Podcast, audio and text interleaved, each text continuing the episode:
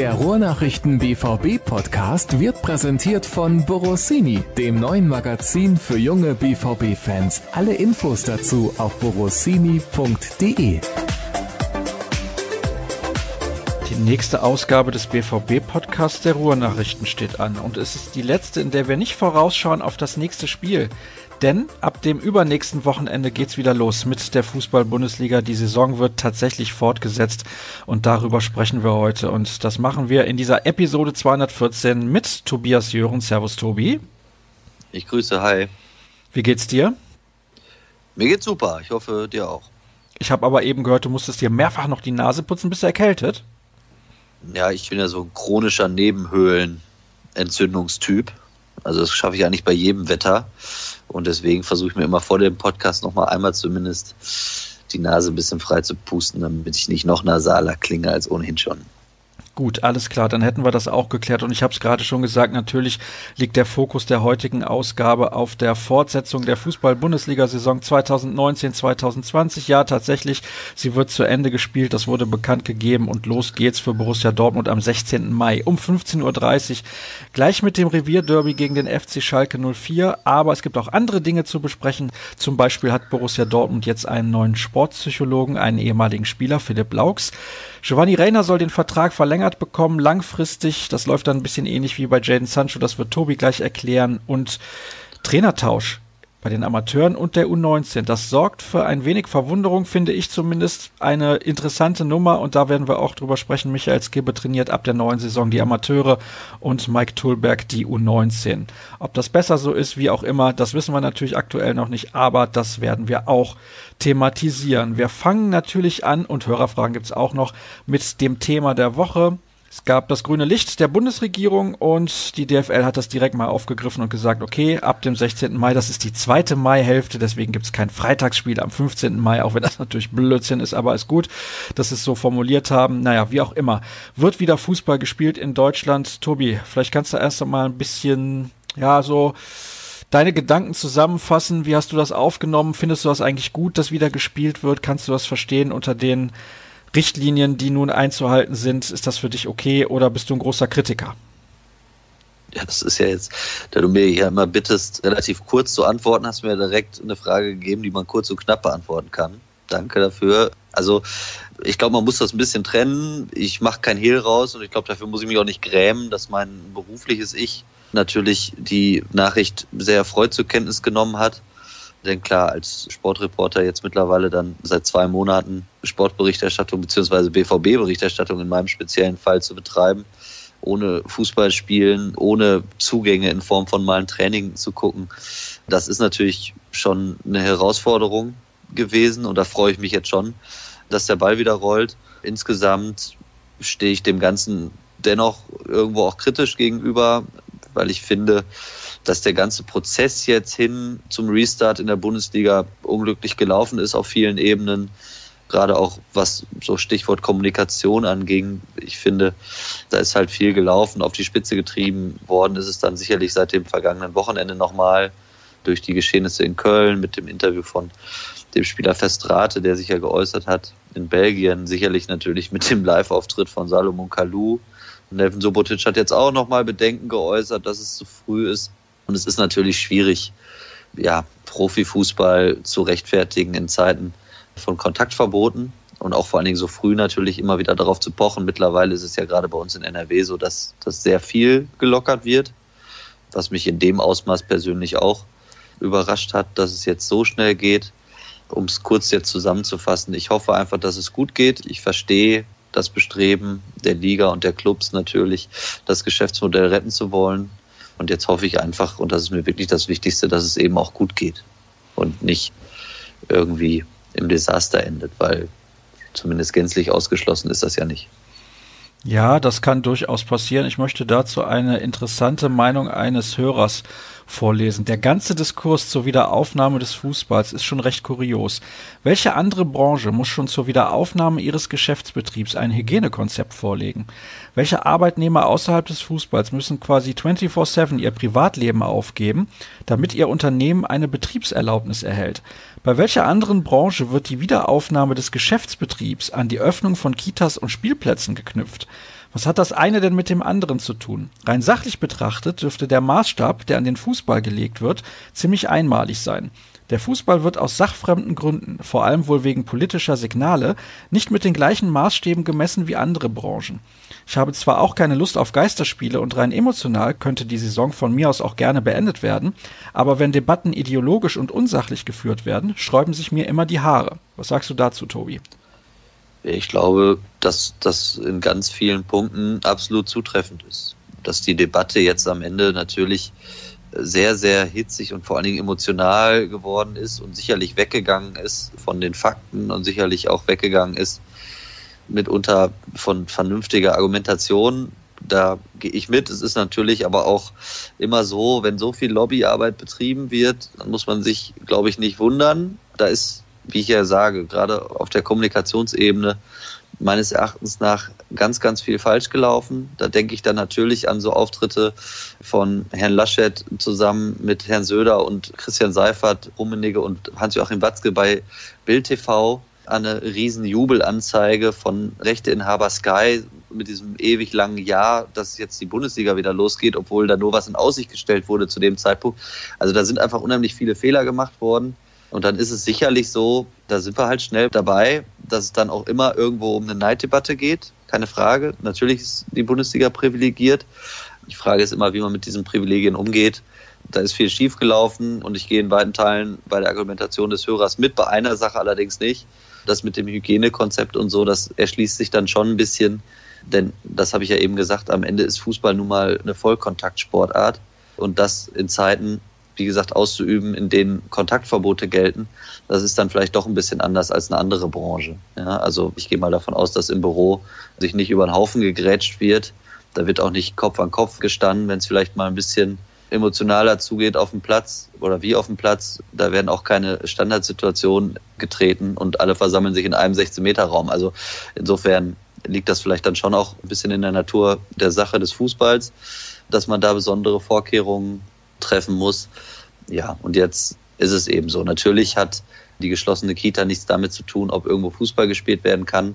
Aber ich glaube, das muss man nachvollziehen, dass das zu einer Emotionalisierung der ganzen Geschichte führt, ist schon klar. Und schwierig ist es dann vor allen Dingen eben, finde ich schon auch auf dieser Ebene, auf dieser emotionalen Ebene, es einfach erklärbar zu machen, warum es weitergeht.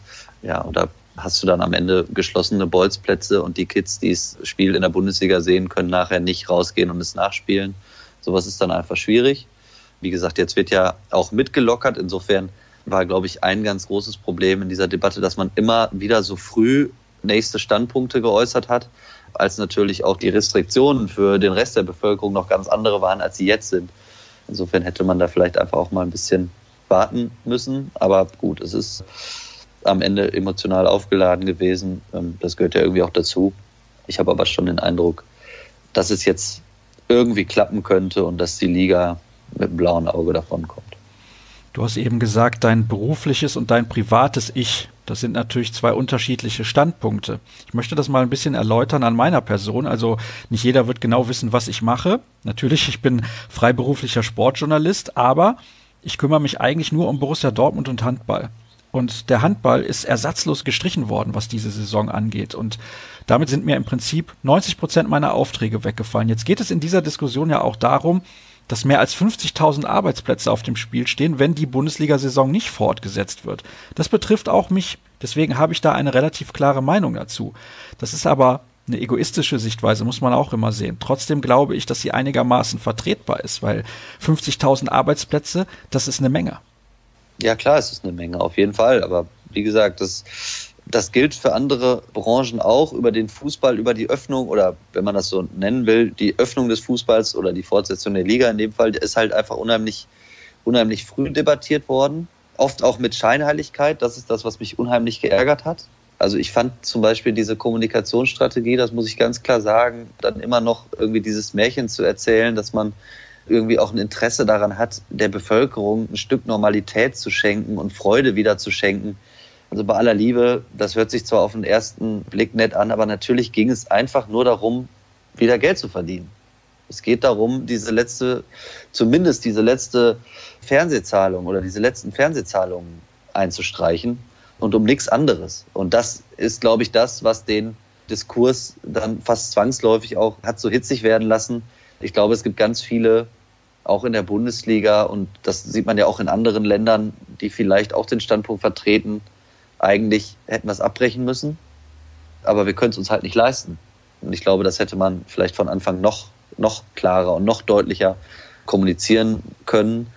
Wie gesagt, da ist dann eben sicherlich auch auf manchen Ebenen was falsch gelaufen. Dazu kommen dann eben so Sachen wie, wie so ein Video von Salomon Kalou, wo es dann eben natürlich schnell auch dazu führt, dass vielleicht sowas pauschalisiert wird. Klar war es ein Einzelfall, ja, aber man muss eben auch nicht glauben, dass Salomon Kalou der Einzige ist, der bereit ist, irgendwen mit Handschlag zu begrüßen in der Kabine. Insofern, ja, das gehört halt dazu. Der Fußball polarisiert ja immer und dann eben auch in Zeiten von Corona. Jetzt gibt es eine Entscheidung und ich bin eigentlich Verfechter davon, weil ich persönlich ziemlich zufrieden bin damit, wie die Bundesregierung uns durch diese Krise geführt hat, dann da eben auch zu vertrauen, dass die Experten, die das einschätzen, die richtige Entscheidung getroffen haben und dass es vertretbar ist, die Bundesliga jetzt fortzusetzen. Also nicht, dass das irgendjemand falsch versteht. Ich finde es natürlich nicht gut, was Salomon Kalou da gemacht hat. Das ist gar keine Frage. Und er wird auch nicht der Einzige gewesen sein, der sich nicht an alle Abmachungen gehalten hat in diesen Trainingstagen. Das ist auch gar keine Frage. Es werden sich auch Spieler mit Handschlag begrüßt haben in anderen Mannschaften. Das kann ich mir nicht vorstellen, dass es anders gelaufen ist. Das ist ja auch relativ natürlich. Man sieht seine Mitspieler, Arbeitskollegen, teilweise enge Freunde wieder und man begrüßt sie halt, wie man sie begrüßt, normalerweise. Ist auch eine menschliche Reaktion. Aber wenn ich so in den Supermarkt gehe und sehe, was da so los ist, dass die Leute teilweise irgendwie die Maske dann halb vom Gesicht nehmen und meinen, sie müssten halbwegs durch die Gegend brüllen. Also da habe ich dann kein Verständnis, dass das mit zweierlei Maß gemessen wird. Der Fußball wird an der Stelle mal wieder überhöht. Salomon Kalou hat sicherlich einen Fehler gemacht, aber ich finde dann, dass die Debatte, wie du das eben gesagt hast, ein bisschen zu hitzig geworden ist. Was passiert denn jetzt eigentlich dann bei Borussia Dortmund, weil die Mannschaft muss ja in Quarantäne, damit dann gespielt werden kann? Naja, also eins möchte ich nochmal zu sagen. Ich glaube nicht, dass man Salomon Kalou jetzt irgendeiner Form in Schutz nehmen muss. Also sorry, der fährt 25 Minuten live auf Facebook mit einem Video durch Berlin. Erst in einer dicken Karre durch die Gegend irgendwie, obwohl die ja eigentlich auch angehalten sind, selber zu fahren. Also da wird dann dieses Hygienekonzept ad absurdum geführt. Und mit allem, was dann dazugehört, da hat man schon eine ganz gute Vorstellung davon bekommen, wie weit der Fußball weg ist von Bodenständigkeit oder Demut oder was auch immer da jetzt im Moment gerne gepredigt wird. Und dann ist es eben, glaube ich, in so einer speziellen Situation schon legitim, dass man unterm Brennglas mal ist. Ja, also das ist im Fußball sicherlich zu oft der Fall. In dem Fall muss man dann den Blick schon eben so drauf wandern lassen, wie er auch zu Großteilen drauf gefallen ist. Also, sorry. Und das Schlimmste war ja eigentlich, also wie gesagt, Handschlag hin oder her, okay, kann man machen, aber der Rest im Endeffekt sich fast übers Coronavirus lustig machen, finde ich einfach, ist dann in dem Fall eine Art von Humor, die ich nicht brauche, in den Corona-Test reinzuplatzen und da dann eigentlich offen zu legen, dass bei Hertha BSC ganz offenkundig diese Corona-Tests auch sehr, sehr läppsch gehandhabt werden und damit die 1700 Tests, die es bislang gegeben hat, oder mittlerweile sind es ja noch mehr, ja irgendwo auch ad absurdum zu führen und dann eben auch eigentlich die Ergebnisse der kompletten Liga damit in Frage zu stellen das muss man dann schon in aller Deutlichkeit, finde ich, aufs Papier bringen. Und insofern gehe ich da jetzt nicht ganz bei dir mit. Ja, also Moment. Ich möchte mich da nochmal anders ausdrücken vielleicht. Also ich fand das auch scheiße, sagen wir es mal so. Also ich möchte das auch in keinster Weise entschuldigen, was er da alles gemacht hat.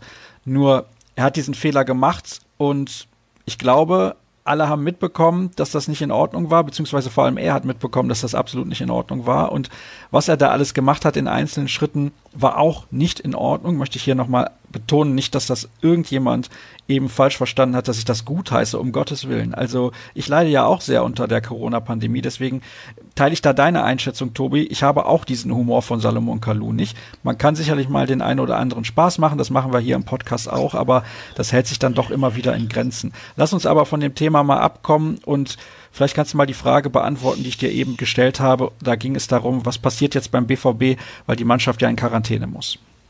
Genau, also das Hygienekonzept sieht ja jetzt auch klar vor, dass eben die Mannschaft in der letzten Woche, bevor es losgeht, in eine Quasi-Quarantäne geht, also in Form eines Trainingslagers. Und zwar ist das jetzt im BVB-Fall so, dass die Mannschaft morgen, also am Samstag, wir nehmen jetzt am Freitagmittag auf, ab Samstag ins Mannschaftshotel La Rive zieht Da sind auch keine Besuche erlaubt. Man darf sicherlich mal vor die Tür gehen und spazieren, das ja, aber es werden jetzt keine Familienmitglieder oder ähnliche Besuche im Hotel stattfinden. Das heißt, der ganze Stab, der dann für den Bundesliga-Neustart irgendwie eingeplant ist, der geht geschlossen ins Hotel und dann ist das im Endeffekt wirklich wie ein Trainingslager. Also man fährt mit einem Shuttle-Service, nicht mit Mannschaftsbus, um auch da nochmal den Abstand zu erhöhen zum Training und dann fährt man wieder zurück ins Hotel und da bereitet man sich dann jetzt intensiv diese eine Woche eben auf das Derby gegen Schalke vor und auf den Neustart in der Liga. Ja, und so, so läuft es im Endeffekt. Also das kann man sich wirklich dann so ein bisschen vorstellen wie ein Trainingslager im Sommer, nur dass es eben in Dortmund stattfindet und unter natürlich etwas strengeren Regeln.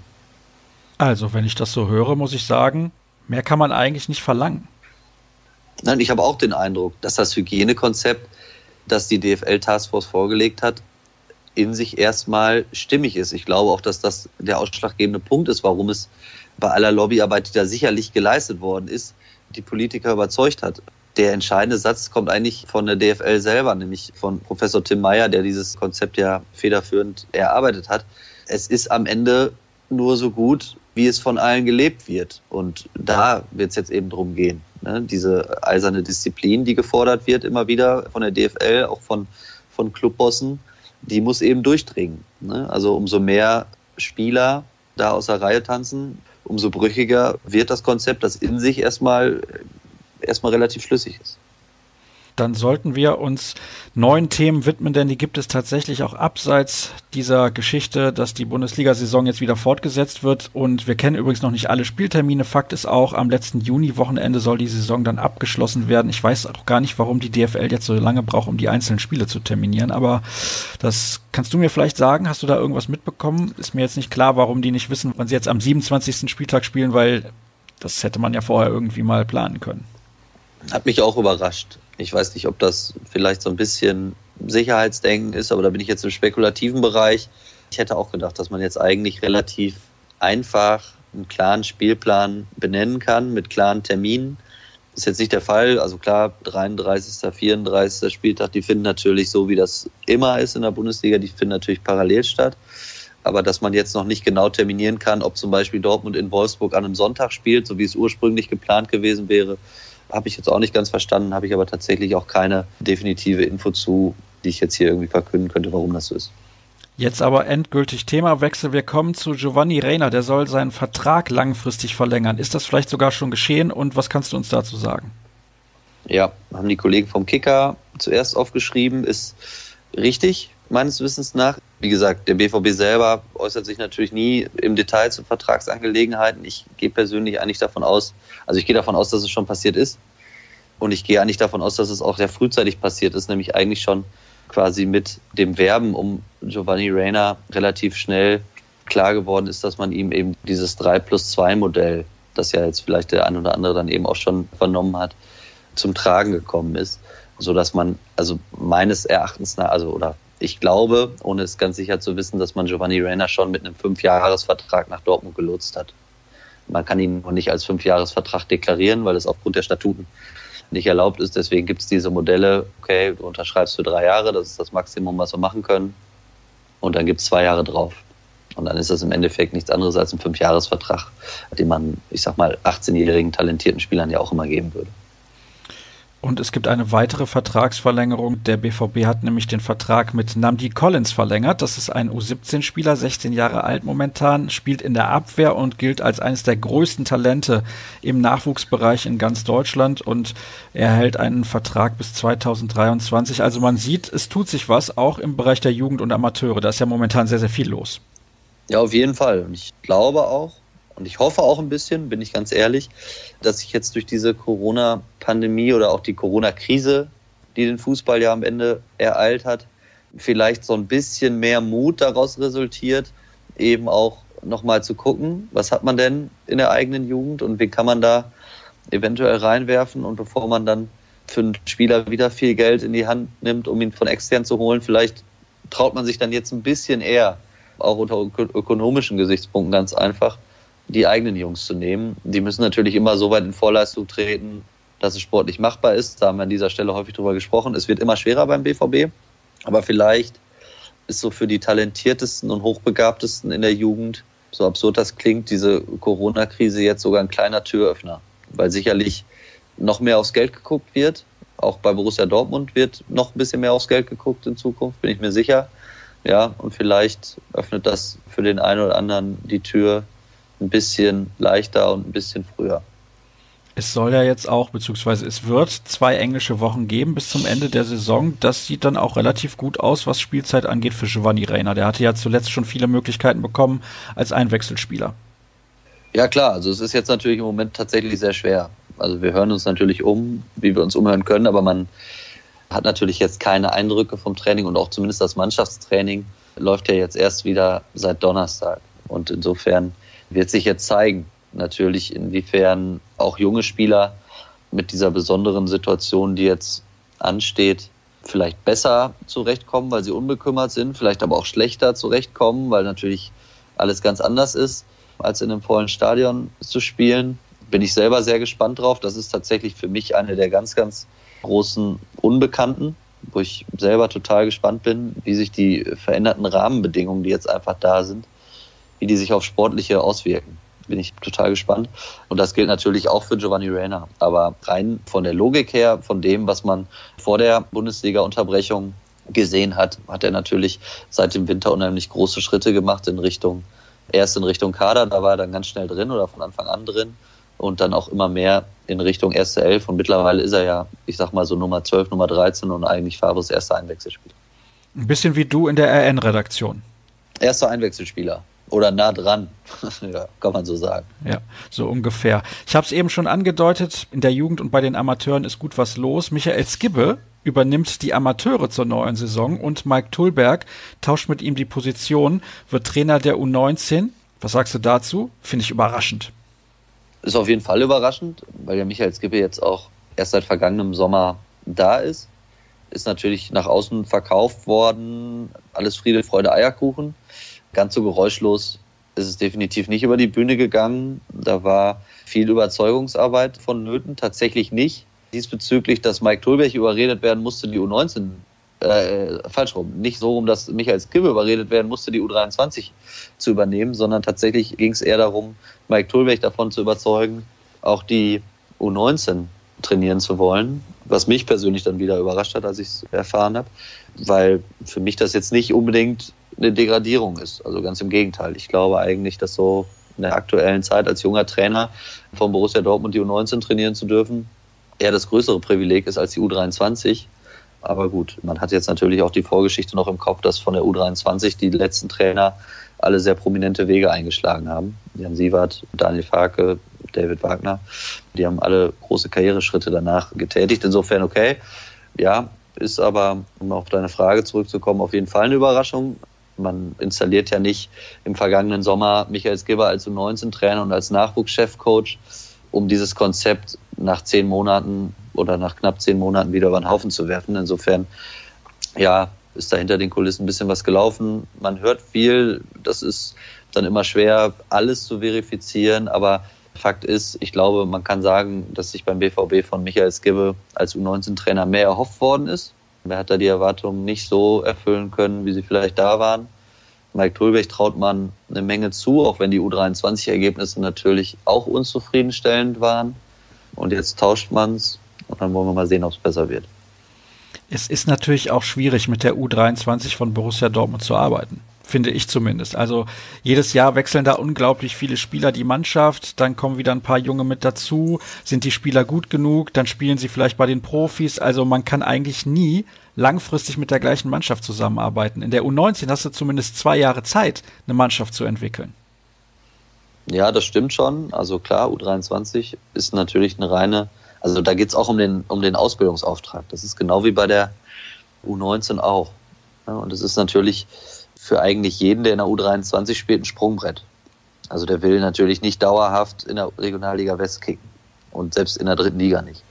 Was dann eben immer überraschend ist, ich habe ja die U23 auch ein paar Saisons begleitet als Reporter, ist, wie groß der Sprung ist zu den Senioren. Das klingt immer wie eine Floskel, aber es ist ja Fakt. Also wenn man guckt, wer da alles gespielt hat, der mit dem BVB in der U19 deutscher Meister geworden ist, also vermeintlich zum Besten des Besten gehört, was der deutsche Nachwuchsfußball zu bieten hat, wie viele dann im Endeffekt aber in der Regionalliga West, ich will nicht sagen untergehen, aber mindestens an ihre Grenzen stoßen.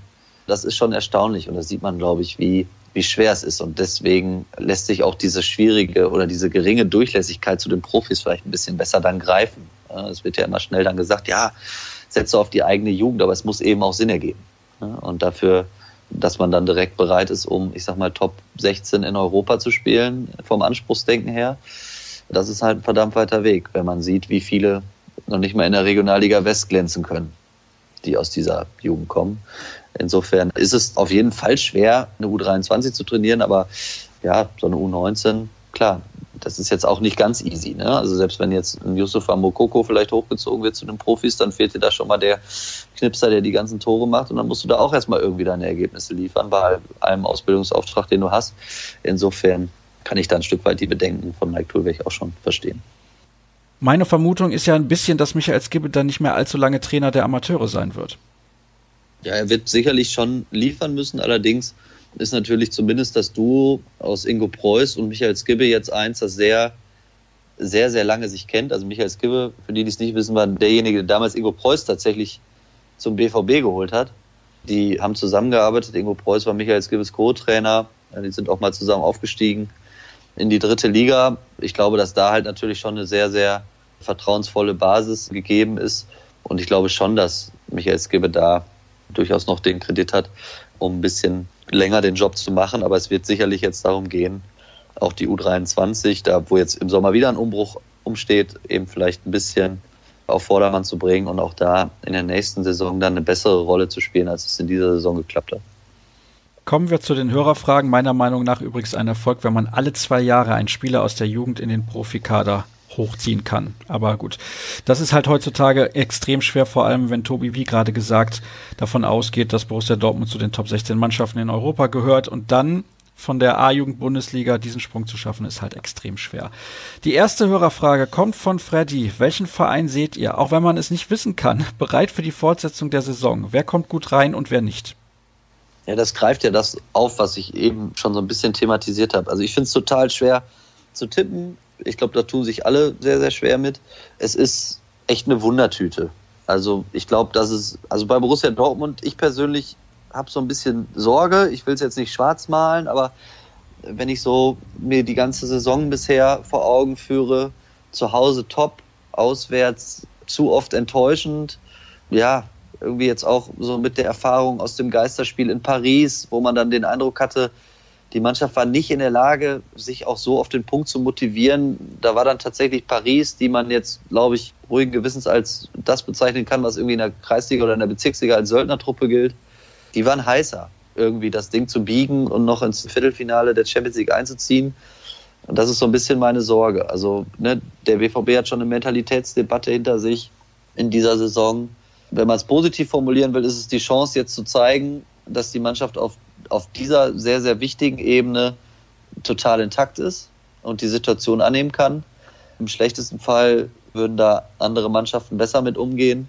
Bin ich auch total gespannt. Aber es ist tatsächlich nicht, nicht vorhersehbar. Ich glaube aber, das ist mein Bauchgefühl, dass die Bayern, also um jetzt vielleicht konkret auf diesen Meisterschaftskampf Borussia Dortmund und Bayern München zu gucken, dass die Bayern eher in der Lage sind, so eine komplizierte und schwierige Situation professionell und auch eben erfolgreich zu handeln, weil sie da nochmal einen ganz anderen Erfahrungsschatz haben. Aber wirklich wissen kann das wirklich keiner, glaube ich.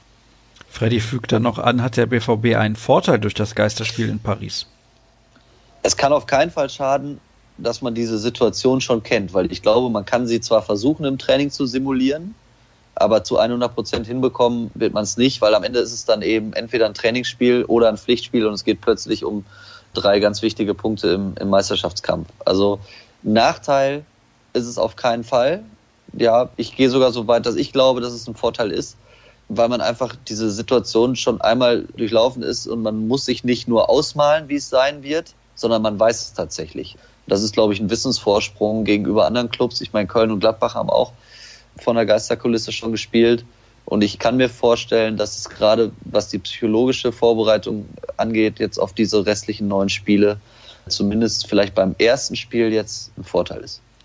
René fragt, ist Thomas Delaney sofort wieder eine Option und was ist mit Sancho? Wie ist die Lage? Er soll ja angeschlagen sein. Ist er auch. Also um jetzt erstmal Jaden Sancho zu beantworten, den zweiten Teil der Frage, hat jetzt ein paar Tage ausgesetzt wegen muskulärer Probleme, ist aber nichts Wildes, trainiert jetzt wieder, geht auch mit in Quarantäne, wird sich jetzt eine Woche komplett vorbereiten können, sofern es da keinen Rückfall gibt. Insofern muss man sich da keine Sorgen machen. Wenn alles normal läuft, jetzt in der Trainingswoche, normal in Anführungsstrichen vielleicht in diesen Zeiten, dann wird er auf jeden Fall von Beginn an spielen können gegen Schalke. Thomas Delaney könnte von Beginn an spielen gegen Schalke, so will ich es mal formulieren. Ich kann mir nicht vorstellen, dass es auch tun wird, einfach aus dem Grund, dass er extrem lange aus der Praxis raus ist. Und es geht ja jetzt eh irgendwie darum, gerade wieder sowas wie wie Spielpraxis im Training in der Kürze der Zeit zu entwickeln. Und da Thomas Delaney jetzt fast fünf Monate kein Pflichtspiel bestritten hat, oder gut fünf Monate, kann ich mir nicht vorstellen, dass er ohne richtige Testspiele jetzt ein Kandidat ist für die erste Elf, aber er ist auf jeden Fall ein Kaderkandidat. Und er ist auch in meinem Erachten so einer, der tatsächlich jetzt in dieser besonderen Konstellation eine wichtige Rolle einnehmen kann, weil man natürlich bei ihm nie irgendeine Mentalitäts- oder Motivationsfrage stellen muss sondern da einfach so eine natürliche innere Motivation da ist. Und ich glaube, dass das ein ganz, ganz wichtiger Faktor sein wird bei den Spielen, die jetzt noch ausstehen. René würde auch gerne wissen, und was macht eigentlich Tanko? Die Frage habe ich irgendwie nicht verstanden. Ibrahim Tanko? Ja, das also wissen wir nicht. Ibrahim Tanko? Keine Ahnung. Ja, trifft mir jetzt auch ein bisschen aus dem Nix. Ja, gute Frage. Ibrahim Tanko, also der war mal in Kölle, weiß ich. Also ist Trainer. Ist er nicht in Ghana oder so? Ich gucke gerade nochmal nach, weil eben habe ich mich informiert, habe aber das Tab geschlossen. Und ich meine, er wäre seit irgendwann Ende 2018 Trainer der U23 von Ghana. Habe ich dir das nicht eben so gesagt? Ich meine, es wäre so gewesen. Spielt aber auch keine Rolle, weil wir nicht genau wissen, was mit dieser Frage erfragt werden sollte. Und deswegen würde ich gerne von dir, ja, das denke ich auch, von dir etwas anderes wissen. Und zwar abschließend jetzt in der heutigen Sendung. Also, Marco Reus hat gesagt, er braucht noch so zwei, drei Wochen. Aber es gibt ein anderes Thema. Philipp Laux, ehemaliger Torhüter von Borussia Dortmund in den 90er Jahren, wenn ich es richtig im Kopf habe, kehrt Meister. zurück zum BVB und er wird Sportpsychologe der Mannschaft. Was sagst du dazu? Meister 2002, oder? Kann auch sein. Der Torwart. Ziemlich sicher. Hätte ich jetzt gesagt. Also ist auf jeden Fall gehört zur Meistermannschaft oder zum Meisterkader von 2002 und hat in der Saison auch gespielt phasenweise zumindest, wenn ich mich richtig erinnere. Ist, glaube ich, ein ausgewiesener Fachmann auf seinem Gebiet. Das steht nicht zur Debatte. Hat ja auch bei Bayern München gearbeitet, wird auch vom DFB beschäftigt und hat ja auch promoviert dann in Psychologie, wenn ich das richtig weiß, oder sogar in Sportpsychologie und hatte eben diesen Werdegang eingeschlagen nach der aktiven Karriere. Ist damit sehr, sehr erfolgreich. Und dass der BVB ihn jetzt holt, ja, und eben auch vorzeitig installiert. Ich glaube, ursprünglich wäre es für die Sommerpause, also sprich mit Blick auf die neue Saison geplant gewesen, aber jetzt durch die besonderen Umstände geht das schon ein bisschen früher los. Spricht eben auch nochmal dafür, dass man sich jetzt nochmal ganz intensiv und besonders auf die, auf die anstehenden Aufgaben und diese neuen Spiele erstmal bis zur Sommerpause vorbereiten will. Ja, und ich persönlich bin ja immer Fan davon, wenn man eben da auch wissenschaftliche Ansätze mit einfließen lässt in die Trainingsarbeit und überhaupt also für mich ist das ein weiterer Schritt hin zu einer Professionalisierung einfach. Ne? Beim Fußball, der irgendwann in den, in den 90ern noch daraus bestand, dass man irgendwie maximal dicke Oberschenkel hatte und dann lief schon. Also ich bin für solche Ideen immer sehr offen, deswegen glaube ich, dass das eine gute Entscheidung ist vom BVB, ist da diese Zusammenarbeit einzugehen. Wir haben übrigens beide recht. Laux trug in der Spielzeit 93-94 sowie von 2000 bis 2002 das BVB-Trikot und kam als zweiter Torhüter auf insgesamt neun Einsätze. Und er ist ein richtiger Teufelskerl. Er unterstützt ab sofort nicht nur den Trainerstab, sondern auch den Staff. So steht es zumindest in der Pressemitteilung. Also er kann zwei Dinge gleichzeitig. Wahnsinn. Ich kann euch übrigens empfehlen, ein Interview, das ich geführt habe mit Lothar Linz in der 250. Ausgabe meines Handball-Podcasts Kreisab. Sehr, sehr interessant. Er ist der Verband Verbandspsychologe des Deutschen Handballbundes. Also wer mal ein bisschen wissen will, was diese Thematik angeht, kann ich euch sehr ans Herz legen. Und dann soll es das gewesen sein. Herzlichen Dank, Tobi, dass du mir zur Verfügung gestanden hast. Trotz Nasenproblemen, wie immer, aber ist gar kein Problem gewesen. Das haben wir auch heute wieder gut gemeistert, finde ich zumindest. Alle weiteren Informationen, auch in Hinblick natürlich auf die Fortsetzung der Saison, findet ihr auf ruhrnachrichten.de, bei Twitter at rnbvb. Dort laufen Tobi und ich unter at Tobi Jören und at Sascha Start herum. Das war's für heute. Nächste Woche hören wir uns dann wieder. Macht's gut. Tschüss.